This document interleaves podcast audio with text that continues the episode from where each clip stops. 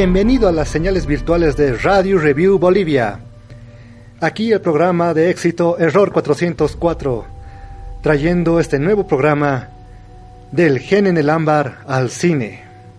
Tomaremos temas muy interesantes que serán dinosaurios, mosquitos, eh, datos curiosos de la historia, la isla de Costa Rica y la isla misteriosa de Nublar. Muy bien, con ustedes tenemos a Mr. Diplodocus, Odontochelis y su servidor Anquilosaurio. Hola, ¿qué tal? Un gusto volvernos a encontrar. Para comentar acerca de las películas de dinosaurios, primero les comentaré un poco de dónde salieron todas estas ideas, ¿no? Entonces les comentaré básicamente qué es la paleontología de los dinosaurios. Dinosaurio significa Dinosaurus, que es un lagarto terrible. Fueron los animales que existieron en el periodo Triásico hace aproximadamente 231 millones de años. Entonces, la subdisciplina de la paleontología que estudia a los reptiles antiguos es la paleontología de dinosaurios. Estudian básicamente dos cosas, su relación filogenética, que es la relación que tienen genéticamente con los animales actuales, y bueno, las causas de su extinción. En 1824 se realizó el primer descubrimiento oficial por el profesor de geología Sir William Buckland, que encontró un diente en una cantera en Oxfordshire y dijo, bueno, este es un diente gigante, debe pertenecer a un saurio gigante, entonces lo llamó el Megalosaurus, ¿no? Que básicamente fue el primer dinosaurio con nombre propio. Pero eso sí, cabe recalcar que la idea de dinosaurio o en realidad la idea de dónde salieron todos los, los dragones, por ejemplo, es justamente de estos huesos, de estos fósiles que se vinieron encontrando incluso ya desde, los, desde el 1500, ¿no? Antes de la era del Renacimiento, tal vez en el obscurantismo. Que es lo interesante, que la gente no sabía exactamente qué era pero al toparse con huesos tan grandes, pues dijeron, mm, yo creo que es un, un dragón. Ya para 1925 es cuando se incursionó en todo lo que fue animaciones y películas. Y bueno, nos topamos con cosas un poco chistosas como dinosaurios junto con cavernícolas, que es algo que realmente no pasó, pero fue muy entretenido de ver.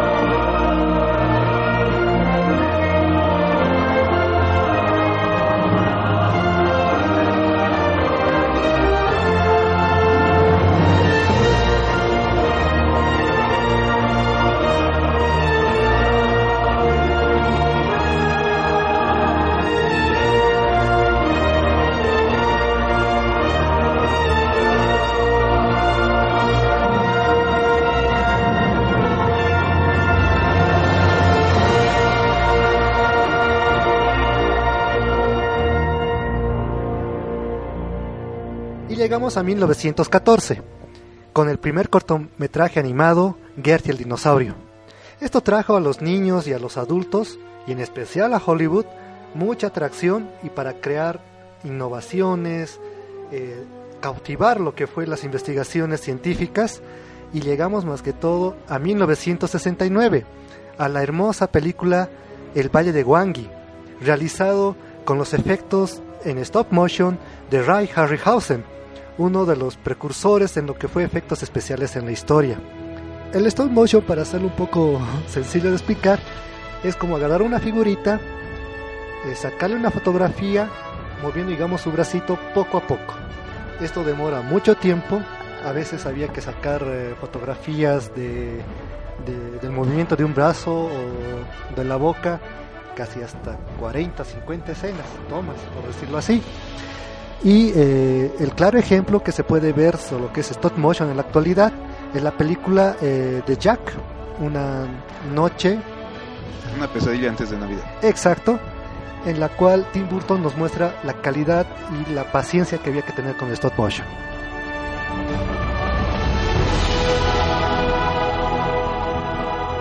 Con el tiempo vamos avanzando, eh, Hollywood eh, desencantado con los dinosaurios, como tú también mencionabas, la mezcla entre cavernícolas y demás causaba gracia, no había seriedad y llegamos a 1990 con la gran obra de literaria de Michael Crichton que saca eh, dos tomos, que fue Jurassic Park y Jurassic Park El Mundo Perdido.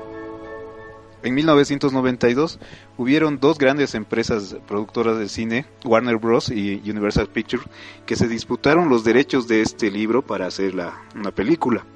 Al final, Michael Crichton eh, vendió estos derechos en más de un millón y medio de dólares. Entonces eh, salió la gran película de Steven Spielberg que abrió las puertas a una etapa nueva en el cine respecto a efectos especiales visuales y de audio, Jurassic Park. Nunca antes se había visto dinosaurios ni seres en general tan reales en la pantalla del cine, con efectos visuales que te hacen creer que lo que estás viendo es perfectamente posible en la realidad.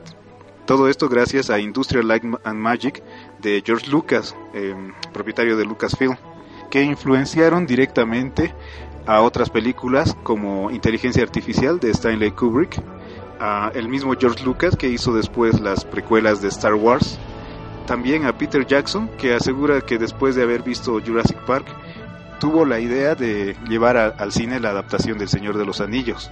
Incluso eh, James Cameron tuvo influencia de, de la película de Jurassic Park para luego hacer su obra maestra Avatar.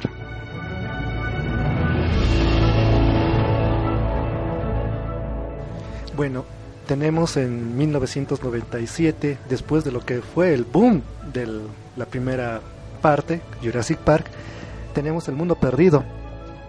Lamentablemente no fue tan atrayente, ya que en ese tiempo de cuatro años, los científicos, la humanidad en sí, cautivado con la, con la gran película que salió, eh, tuvimos bastantes adelantos, ¿no? Descubrieron fósiles, eh, ya empezaron las teorías de que realmente los dinosaurios tenían plumas, eh, se encontraron aquí en Sudamérica bastantes, eh, bastantes eh, sitios arqueológicos y el mundo perdido realmente nos trajo a un dinosaurio Rox en una ciudad, pero no causó ese impacto, ¿no? Lo que pasa es que a pesar de que Steven Spielberg quería plasmar la idea de los dinosaurios de forma más real en la pantalla del cine, esto tampoco es 100% posible, ¿no? Eh, tuvo ayuda de varios paleontólogos, pero la película también tiene muchos defectos acerca de los estudios reales que se hicieron acerca de los dinosaurios, empezando desde la trama en general de la, primera película, donde agarran un mosquito que tiene la sangre de un dinosaurio y desde ahí crean los dinosaurios, ¿no?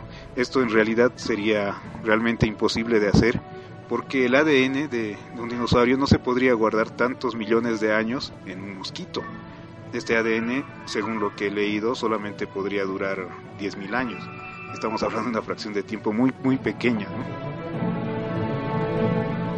Bueno, no, no se olviden que básicamente el cine es un entretenimiento, ¿no? Entonces a veces sacrifican un poco de veracidad, un poco de parte científica, un, poco de parte de lo que realmente fue por un poco de entretenimiento, ¿no?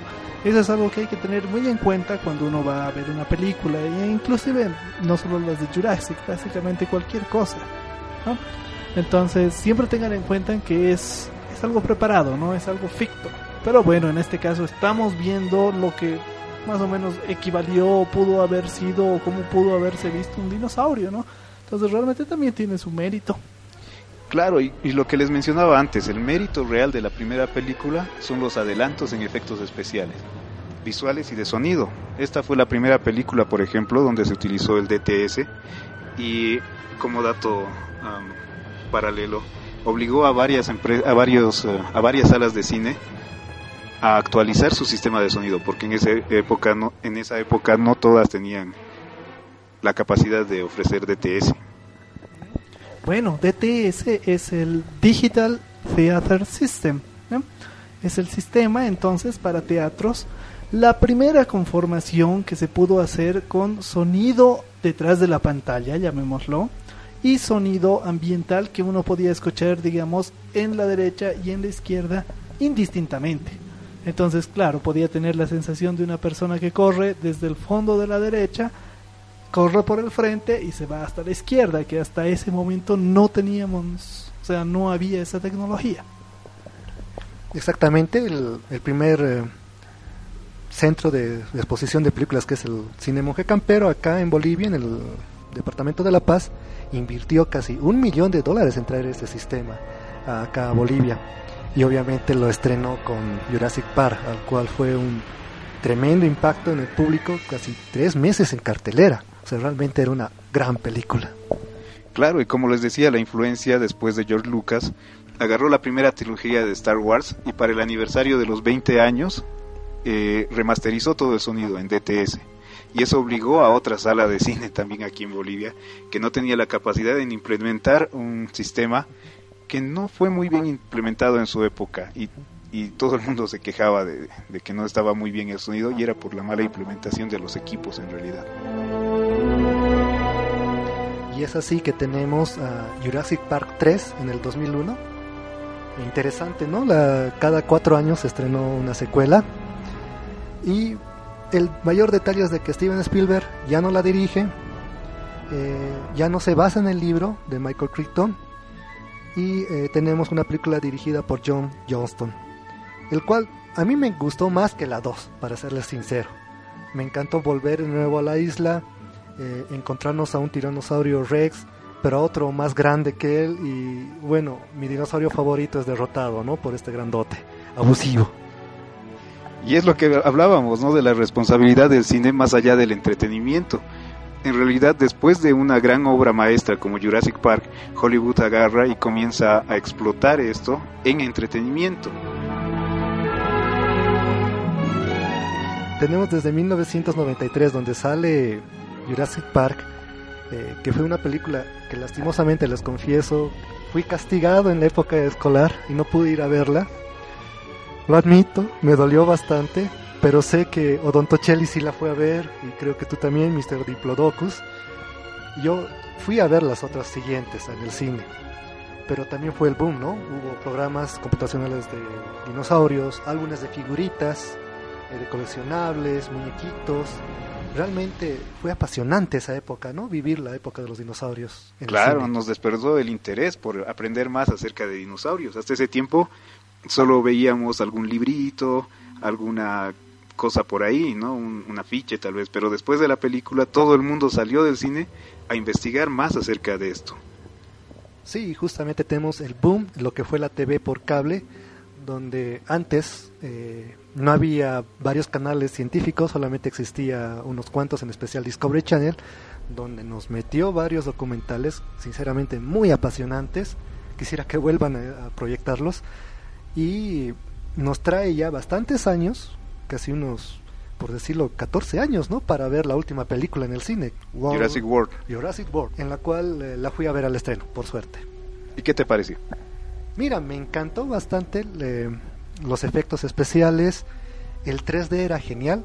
Es lo que le comentaba a, eh, ¿cómo Odontochelis, que el 3D no es oscuro, como se pudo haber visto en, en Vengadores 2 eh, fue clarito, eh, muy dinámica, mantienen la música, que es lo genial. El director actual musical mantiene las obras de John Williams, por suerte. Eh, pone su contribución y mejora el soundtrack. La acción es muy buena, los niños salieron fascinados con los dinosaurios. no hay escenas muy fuertes, así que realmente el público que estaba presente al lado mío disfrutó de la película. Realmente muy recomendable la película. Veamos un poquito de la última película. A ver, tres puntos que se tienen que fijar para analizar una película. El primero es el guion. ¿Quién escribió el guion, el libro base? Parece que fue Colin Trevorrow, ¿no? Que también hace de director. Es un ñato que tiene más o menos unos 40 años, norteamericano, que estudió en la Universidad de Artes en Nueva York, ¿no?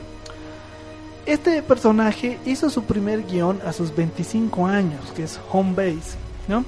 Recibió muy buenas críticas y de hecho eh, su catapulta al éxito fue uh, Safety Not Guaranteed, ¿no? Es uh, seguridad no garantizada, ¿no? Que ganó un premio, o sea, el, el premio Spirit como la primera mejor primera película de un director. Entonces eso dio mucho, lo catapultó y directamente fue contratado por Walt Disney. Entonces al estar en Walt Disney le dieron básicamente, por favor haznos el guion y diriges la nueva Jurassic World. El segundo punto tal vez es la producción y aquí es donde entra Steven Spielberg. Es el productor, lo que significa que él sigue agarrando los guiones, lee los guiones, corrige, quita o sugiere cambios. Entonces Steven Spielberg con su productora que se llama Amblin está ligada junto con Legendary Pictures. Acuérdense que Legendary Pictures es una productora coproduce y cofinancia, entonces trabaja junto en bueno, estuvo trabajando junto a Warner Bros. Por ejemplo, ahí grabó o ahí filmaron las tres últimas Batman o las dos últimas de 300, ¿no? pero el contrato con Warner ya acabó. Entonces ahora está con Universal Studios. Y con Universal Studios, más Legendary Pictures, más Steven Spielberg, más Amblin, se supone que va a ser una película que va a dar muy buenas críticas en general, ¿no? Además, la responsabilidad que tienen las nuevas películas respecto a los clásicos es intentar sorprender al público de alguna forma. Antes era más fácil hacer esto porque ahora los niños ya no se sorprenden con casi nada. Eh, por ejemplo, cuando salió el tráiler de la, de la primera película Jurassic Park, no se ve ni un solo dinosaurio en ese tráiler. Eh, se ve al científico un poco sorprendido, algunos ruidos de dinosaurios por atrás, pero nada más. Uno va al cine, ve la imagen del dinosaurio por primera vez y se sorprende mucho. En cambio, en esta película, el primer tráiler ya tenía todos los dinosaurios puestos eh, a la plena luz del día, con full CGI y bueno, tratando de sorprender hacia el público en la película. Yo esperaba que hubiera sido con la trama, pero llega a ser una trama, digamos, lineal y, y con mucha acción, como se suele ver ahora. Bueno, Mr. Diplodocus, tienes mucha razón, ya que eh, la historia es muy básica. Tenemos a los hombres malos que se quieren aprovechar de los dinosaurios, de la ciencia, sacar ventaja y eh, crean un, malote, ¿no? Pero lo, buen, lo bueno de la película es la acción. Realmente tenemos a, al, actor de Guardianes de la Galaxia como el héroe de la película y eh, a la niña bonita. Y como tú decías, la música está muy buena. Parece que han seguido la línea de John Williams en esto. Y bueno, aquí nuestro querido Don Tochelis debe tener algunos datos acerca de esto. Sí, la música fue compuesta por Michael Es una persona de New Jersey que tiene unos 47 años de edad. Ha hecho la música para películas como John Carter, El planeta de los simios, la última, las Star Trek, la del 2013. Ha hecho más o menos entre cine y televisión unas 31 composiciones de estas. Ah, y es más conocido de hecho por, por, sus juegos. El, que le da el mérito es uh, Medalla de Honor, la primera, el, el, tema principal de la película. Super. Ah, y tiene un Oscar además, en, se ganó en, en Pixar en, en la película Up. Y con estos grandiosos detalles que hemos dado de las películas de Jurassic Park, les invitamos a que vayan inmediatamente a verla. Realmente eh, se asombrarán por los efectos especiales y la tremenda acción que se gasta esta peli.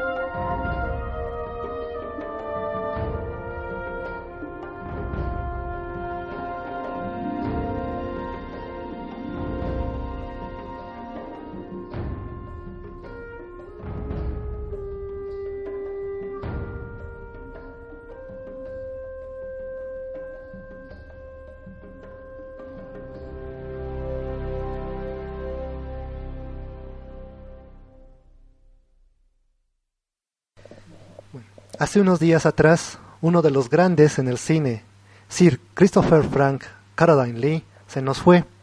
Con ma- Sí.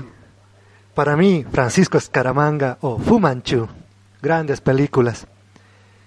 Lamentablemente, los dinosaurios de Hollywood nunca le dieron un Oscar. Recibió un- premios BAFTA honoríficos y con 280 películas hizo vibrar a nuestros abuelos, papás y claro a nosotros mismos. Gloria a Sir Christopher. Home is behind, the world ahead. And there are many paths to tread through shadow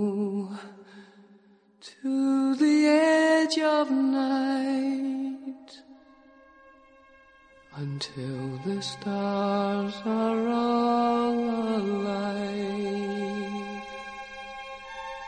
Mist and shadow, cloud and shade,